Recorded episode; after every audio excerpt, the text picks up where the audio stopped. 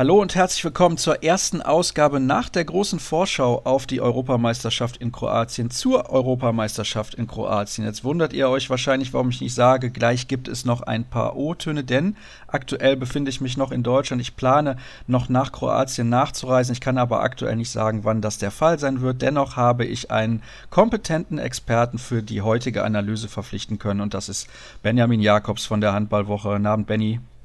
Hallo Sascha, hallo liebe Kreisabhörer. Wir schauen zunächst auf das deutsche Spiel. Hinterher in der Sendung gucken wir noch kurz auf gestern Abend. Wir zeichnen auf kurz nach der deutschen Begegnung gegen Montenegro, die souverän gewonnen wurde, mit 32 zu 19. Aktuell übrigens führt Spanien beispielsweise auch noch gegen die Tschechen zur Pause mit 16 zu 9. Aber Benny, lass uns sprechen über diesen souveränen Erfolg gegen Montenegro. Ich hatte erwartet, dass die deutsche Mannschaft sich relativ souverän durchsetzen würde, aber das war extrem souverän. Das war extrem souverän, da gebe ich dir vollkommen recht. Ich hatte, kann ich ja ganz ehrlich sein, von dem Turnier kein besonders gutes Gefühl oder ich war sehr, sehr, ja, ich war nicht richtig optimistisch, aber jetzt so nach dem ersten Spiel, auch wenn man den Gegner natürlich ein bisschen, also noch nicht vergleichbar mit Dänemark, Frankreich, Norwegen, was alles noch kommen kann, aber dafür, dass man so bei so einem ersten Spiel bei einer Europameisterschaft immer mal ein bisschen nervös ist, fand ich, haben das Christian Prokop und seine Mannschaft sehr, sehr gut gelöst. Also es war ein äußerst überzeugender Auftritt, der auf jeden Fall Lust und auch Hoffnung für die nächsten Spiele machen lässt. Da muss ich jetzt aber mal nachfragen, warum hattest du denn kein gutes Gefühl im Vorfeld des Turniers? Ja, ich war mir nicht sicher. Man liest natürlich viel, da wir auch bei der Handballwoche arbeiten, oder ich zumindest viel mit Handball zu tun. Und irgendwie hatte ich so ein schlechtes Bauchgefühl. Ich kann es dir nicht genau sagen, woran es lag weil auch so die Spiele gegen Island waren ja schon nicht schlecht oder haben ja, waren jetzt ja auch, wenn man die gestern gesehen hat, aber da kommen wir ja später noch drauf, dass die Isländer jetzt auch nicht in ganz schlechter Verfassung angereist sind. Aber es war irgendwie so, dieser Fokus fehlte mir so ein bisschen. Es war, wurde viel gesagt, oh, und die Erwartung war natürlich auch sehr hoch. Titelverteidiger und ja, das war mir fast schon wieder so ein Schritt, ein Schritt zu weit, so wie bei der Weltmeisterschaft, wo man dann auch gegen einen Gegner ausgeschieden ist, wo man nicht gesagt hätte vor dem Turnier, da verliert man schon. Da war man auch schon mit dem Kopf schon eine Runde weiter. Und deswegen war ich diesmal auch ein bisschen, bisschen skeptisch, dass das von Anfang auf die leichte Schulter genommen wird. Das wurde es zum Glück nicht. Deutschland ist gut ins Spiel reingekommen. Dann konnte Montenegro ja, für ein paar Minuten wieder mithalten, aber im Endeffekt dann, wie ich eben schon gesagt habe, ein souveräner Sieg. Montenegro hat sehr, sehr offensiv gedeckt. Das ist natürlich gegen so starke Kreisläufer wie Deutschland die hat und gegen diesen beweglichen Rückraum ja fast schon fahrlässig, finde ich. Ja, das hat mich auch ein bisschen gewundert. Ich hätte auch, also ich hätte auch erstmal gedacht, dass man abwartet, was kann der deutsche Rückraum, wie sind die Abläufe, trifft man außer Distanz. Das ist ja häufig so beim Handball, dass man erstmal abwartet und guckt, ob die generischen Schützen gut drauf sind. Dass sie direkt die Flucht nach vorne angetreten haben, kam, glaube ich, so ein bisschen der deutschen Mannschaft entgegen, die aber, was man dann auch sagen muss, sich dadurch hat nicht nervös machen lassen. Also das hätte natürlich auch passieren können, wenn man noch nicht so im Turnier ist und, und gerade so die ersten, die ersten Spielminuten hat. Aber da war die deutsche Mannschaft erstaunlich sicher mit den Ballstaffetten und im, im Umgang mit dieser, mit dieser Abwehrformation und hat es dann auch eiskalt ausgenutzt. Ich glaube, nach dem 4 zu 3 für Deutschland blieb Montenegro, glaube ich, so 10, 10, 11 Minuten ohne eigenes Tor und da hat Deutschland sich dann schon richtig absetzen können und dadurch ja den, den Grundstein für den späteren Erfolg gelegt. So war es. Die Montenegriner haben auf 3 zu 4 verkürzen können und hinterher stand es dann 13 zu 3 für Deutschland und dann erst wieder ein Treffer zum 4 zu 13 aus Sicht des unterlegenen Teams. Und wer mir in der Anfangsphase besonders gut gefallen hat, war Philipp Weber. Der hatte zwar dann am Ende nur eine Quote von 3 von 5, aber der hat das Spiel immer wieder angezogen auf der Mittelposition. Auch sehr, sehr überraschend fand ich nicht nur, dass er auf der Mitte eingesetzt wurde, aber vor allem Maximilian Janke von Anfang an. Leider dann mit drei Zeitstrafen am Ende die rote Karte. Aber die dritte Zeitstrafe war eigentlich ein Foul von Kai Hefner, also er hätte da gar nicht runtergestellt werden dürfen. Kein Julius Kühn in der Anfangsformation, kein Grötzky in der Anfangsformation, Gensheimer nur im Angriff. Also Christian Prokop hat sich da richtig was einfallen lassen. Ja, besonders so diese, diese Variante, äh, Gensheimer rauszunehmen in der Abwehr hatte für mich also aus meiner Sicht zwei Vorteile. Zum einen, dass man natürlich Gensheimer ein bisschen schont. Wir haben halt nur einen Linksaußen im deutschen Team, dass man da vielleicht auch mal, kann ja auch nicht nur im Angriff was passieren, sondern vielleicht auch in der Abwehr, wenn da ein Gegenspieler reinspringt, ich sage jetzt mal einen Pferdekuss oder auf den Fuß tritt oder so, das kann ja alles auch bei Abwehraktionen passieren. Und zum anderen hatte man durch den Wechsel mit Innenblockspieler dann die Möglichkeit, auch Philipp Weber auf links außen zu positionieren, wo er dann wahrscheinlich oder zwangsläufig weniger Deckungsarbeit zu machen hat, wo er dann auch ein bisschen Kräfte schonen kann. Das fand ich schon eine schlüssige Variante, um, um da auch Kräfte und auch das Verletzungsrisiko, besonders auf links außen, ein bisschen zu reduzieren. Eben hast du schon angesprochen, dass du vor der Weltmeisterschaft in Frankreich auch diesen Eindruck hattest, alle sprechen schon vom WM-Titel und jetzt sprechen alle wieder irgendwie von der Titelverteidigung. Dann muss man das natürlich auch in Relation setzen. Montenegro ist vielleicht eine der drei, vier schwächsten Mannschaften bei diesem Turnier. Also Achtung, aufpassen, nicht überbewerten. Nein, das auf keinen Fall. Und ich glaube, dass Christian Prokop das auch genau einzuschätzen weiß, wer der Gegner war und was da noch alles im Turnier kommen wird. Aber trotzdem, eine deutsche Mannschaft hat sich auch schon in der Vergangenheit auch gegen, ich sage jetzt mal, noch nicht mal, also so mittelfeldmäßige Mannschaften oder die nicht zur Weltspitze gehören, auch schwer getan und hat auch nicht überzeugen können. Und da finde ich, ist die deutsche Mannschaft heute auf jeden Fall einen Schritt weiter gewesen als vielleicht in, vor zwei, drei Jahren noch. Also das würde ich jetzt aber auch nicht, würde es jetzt auch nicht kleinreden. Also man soll es jetzt nicht, nur weil man deutlich gewonnen hat, darf man es jetzt nicht hochjubeln und sagen, jo, wir sind jetzt auf jeden Fall schon wieder Kandidat Nummer eins. Soweit würde ich nicht gehen.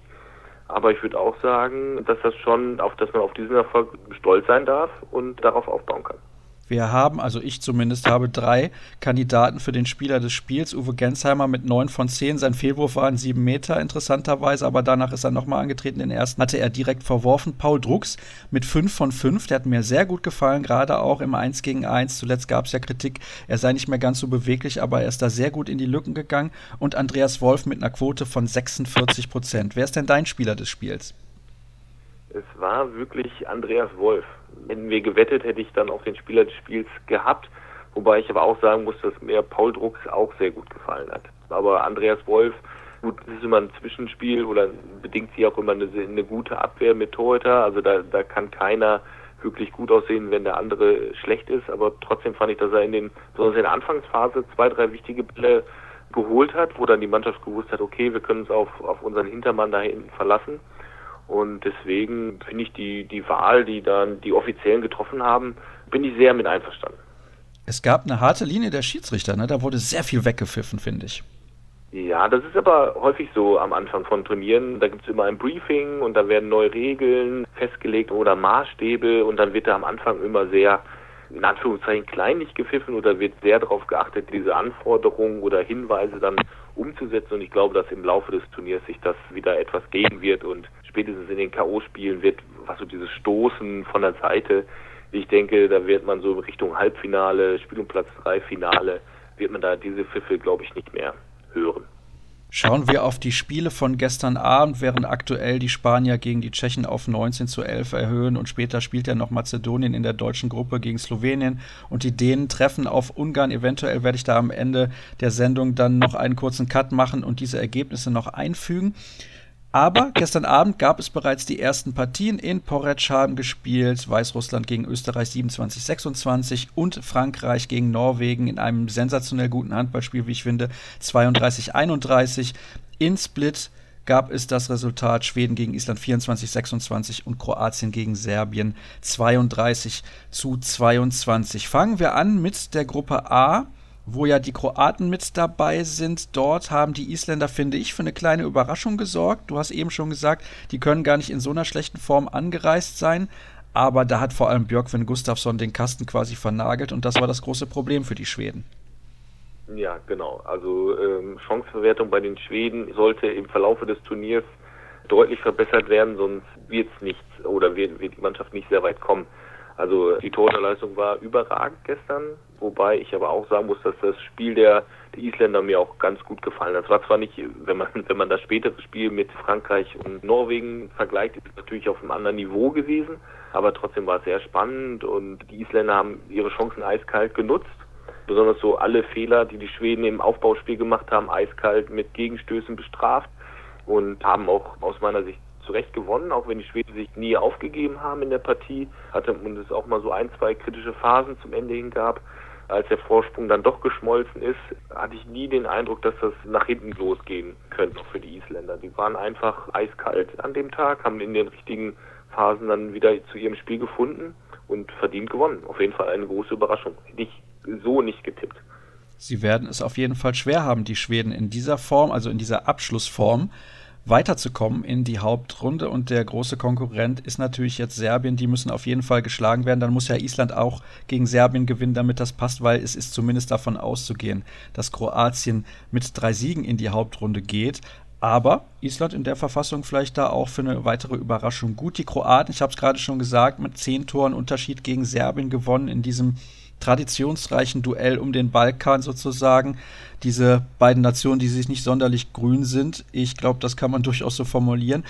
Ja, am Ende gab es große Kritik der kroatischen Medien, denn Domagoj Dufnjak, der hat sich eine Wadenverletzung zugezogen und wenn man sich eine Wadenverletzung zuzieht ohne Fremdeinwirkung, ist das meistens ja etwas in die Richtung Muskelfaseres. Sie haben nicht genau gesagt, was er hat, aber wenn man so eine Muskelverletzung hat, ich weiß nicht, ob du das aus eigener Erfahrung sagen kannst, aber dann fällt man mehr als nur zwei, drei Spiele aus, zumindest mehr als zwei, drei Tage.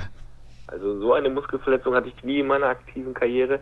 Und ich finde es auch immer bezeichnend, wenn so etwas passiert ohne gegnerische Fremdeinwirkung. Also wenn man wirklich im normalen G oder oder er ist ja maximal getrabt in der Situation, wenn man dann plötzlich zu Boden geht und so schmerzverzerrtes Gesicht hat und äh, vom Platz getragen werden muss, oder mit Hilfe nur verlassen kann, das ist selten ein Zeichen dafür, dass es nur eine Kleinigkeit ist. Also ich befürchte auch, dass das vielleicht das letzte Spiel von Dule bei seiner Heim-EM gewesen ist. Besonders wenn man, wenn man seine Verletzung, er war glaube ich fünf Monate verletzt, ist jetzt auf den letzten Drücker überhaupt erst wieder halb, also halbwegs spielfit geworden, würde ich jetzt mal behaupten. Also ich befürchte, dass die Belastung einfach zu hoch war und sein Körper einfach jetzt gestreckt und hat gesagt, pass mal auf, du bist noch nicht so weit und ich befürchte, dass es wirklich das erste und letzte Spiel von, von Duvniak war.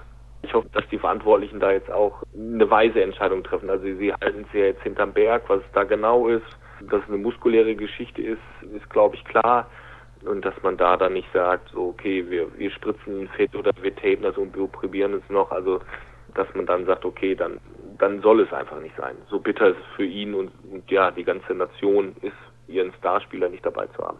Das kann natürlich für zwei Reaktionen sorgen. Entweder die Mannschaft wächst richtig zusammen, ähnlich vielleicht wie Deutschland bei der Europameisterschaft 2016, wo auch sehr viele Stammspieler gefehlt haben. Ich glaube, fünf Stück waren es damals und zwei weitere haben sich dann ja noch während des Turniers verletzt. Also da sind einige wichtige Kräfte ausgefallen und klar, Dufnek ist natürlich wichtig in Angriff und Abwehr. Oder die Mannschaft bricht komplett auseinander, weil eben der Führungsspieler nicht mehr mit dabei ist. Wir werden das in den nächsten Tagen auf jeden Fall beobachten. Dann kommen wir in die Gruppe B. Dort haben die Österreicher verloren mit 26 zu 27 gegen Weißrussland unterlegen. Aber am Ende war es nur noch mal so knapp, weil die Weißrussen ja im Prinzip wussten, dass sie das Spiel gewonnen haben. Ich habe in unserer Vorschau auf die EM gesagt, da spielen eventuell Not gegen Elend. Ich wollte da niemanden beleidigen, aber das Niveau des Spiels war nicht sonderlich hoch und Österreich, tja, das ist vielleicht die schlechteste Mannschaft bei diesem Turnier. Ich muss ehrlich gestehen, dass ich das Spiel nur am Rande verfolgt habe. Also die anderen beiden Spiele habe ich intensiver geschaut auf zwei verschiedenen Bildschirmen, um auch ja nicht zu verpassen. Das Ergebnis, hast du glaube ich schon gesagt, das habe ich im Ticker ein bisschen nachverfolgt, dass es zum Ende hin knapper geworden ist, als es das Spiel eigentlich zeigt. Ich glaube, dass die Österreicher einen Umbruch eingeleitet haben, was die personelle äh, Situation angeht und einfach noch nicht so weit sind für so ein großes Turnier oder bei so einem großen Turnier für Überraschungen zu sorgen. Sie sind hier, um zu, das sagen sie auch, sie sind hier, um zu lernen, um Erfahrungen zu sammeln und um die jungen Leute an dieses Niveau heranzuführen. ich glaube, zum mehr wird es auch bei diesem Turnier nicht reichen. Ich glaube, das Einzige, was gewesen war gegen Weißrussland, dass man da diesen einen Sieg schafft, um, um in die, überhaupt in die Hauptrunde einzuziehen. Ich, sie haben jetzt noch zwei Spiele bei dem Turnier das dürfte es dann für sie auch gewesen sein, wenn kein Wunder geschieht. Davon ist nicht auszugehen, denn eigentlich hat vor allem Norwegen in dem Duell gegen Frankreich so richtig überzeugt, ist zumindest meine Meinung. Am Ende haben sie mit 31 zu 32 verloren. Wie konnte das passieren? Ja, ich, ich hatte Norwegen auch schon auf dem Zettel und äh, habe mir auch gedacht, so ja, das, das schaffen die heute. Und es waren so ein, zwei äh, freie Bälle, die sie dann in der entscheidenden Phase verworfen haben. Es waren glaube ich auch, ich will jetzt nicht sagen, dass es ein der Bonus für Frankreich gab, aber es waren also ein, zwei Szenen, die man eventuell hätte auch andersrum geben können. Ja, und dann ist Frankreich halt einfach, ja, das sind einfach die Experten. Also die können sowas ausnutzen, die werden nicht nervös und das dann auch nicht unverdient am Ende doch noch gewonnen. Wobei ich so eigentlich definitiv für Norwegen war, so von, von der Spielanlage her und es auch ein Unentschieden definitiv mehr als verdient gewesen wäre für die Norweger. Es gab in den letzten, ich glaube, ungefähr zwei Minuten vier falsche Entscheidungen, alle pro Frankreich. Ja, das habe ich ja gerade auch gemeint, dass es so ein, zwei, also falsche Entscheidungen, also es gibt immer falsche Entscheidungen im Handball und aber es, es kommt halt manchmal so ein bisschen auf die Phase an, wann diese, wann es diese Entscheidungen gibt.